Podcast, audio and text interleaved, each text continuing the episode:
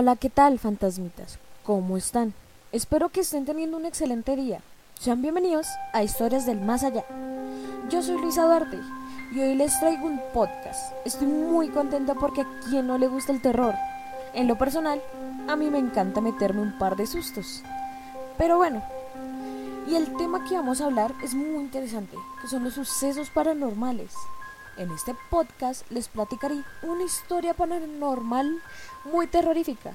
Y además profundizaremos en el tema viendo también la parte científica como lo paranormal, para que así nos formemos un criterio mucho más amplio y podamos discutir este tema paranormal que tanto nos encanta. Para los que no saben qué es un suceso paranormal, se usa para calificar a aquel suceso que es difícil ser explicado por la ciencia, hasta por la razón humana, que se abren miles de situaciones tratando de hallar algo normal en un suceso del más allá. Así que no se escapen, porque vamos a empezar. Todo empieza una noche, cuando Sofía intentaba reconciliar el sueño, pero le era imposible, ya que se sentía vigilada como si ella pensara que en la oscuridad de su cuarto hubiera alguien acechándola esperando que ella durmiera para ser víctima de esa criatura que estaba ahí, simplemente esperando. Ella, de igual forma, trató de dormir sintiendo que era una paranoia suya. Antes de dormir, ella mira en la oscuridad de su cuarto, forzando su vista para que se adapte. No sé si era una broma de su cerebro o lo que ella estaba viendo era real veía una criatura humanoide anormalmente grande, acurrucada en un borde de las cuatro paredes que la rodeaban. Ella asustada prende su lámpara de la mesita de noche, ilumina su cuarto, al encenderla se fija que no hay nada.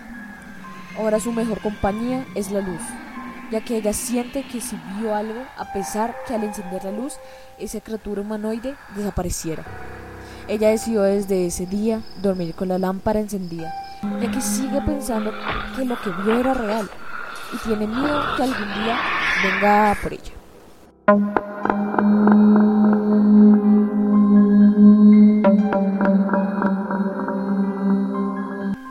Parte científica.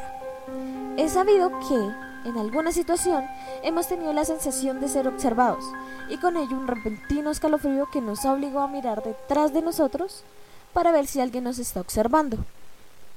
En algunas ocasiones es posible que alguna persona sí nos esté observando y por ende tengamos razón. Sin embargo, también existe la posibilidad de estar completamente en un lugar vacío y sentirse observado, como en la historia. Algunos parapsicólogos e investigadores afirman que este fenómeno se conoce como el efecto de mirada psíquica, o en términos científicos como escopaestia, sin embargo, otros expertos declaran que, como no hay nadie más alrededor, la sensación de sentirse observado procede de entidades del más allá, convirtiéndose en todo un fenómeno sobrenatural.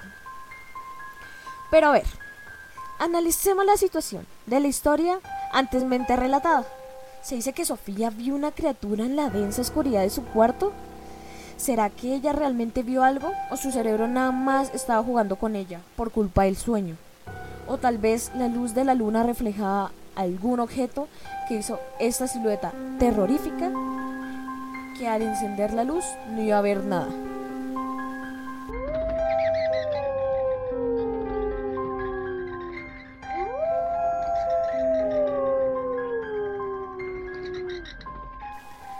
Parte paranormal puede que esa criatura humanoide y anormalmente grande sí la estaba acechando y no era parte de su imaginación, ni era la sombra que se reflejaba de algún objeto, ya que en la historia no se dice que ella tuviera tan siquiera ventanas. Una criatura que al parecer sí la estaba acechando y solo esperaba que ella cerrara los ojos para atacarla una criatura extremadamente rápida, que en los segundos que tardó de encender la lámpara de su mesita de noche, ya se había escondido. Tal vez esté debajo de su cama, esperando que en algún momento se quede sin luz para atacar. ¿Pero qué piensan ustedes realmente que pasó? ¿Será una situación verdaderamente paranormal? ¿O es algo científico? Les dejo esta duda para que ustedes mismos den sus propias conclusiones. Gracias por acompañarme esta noche de terror y les deseo buenas noches.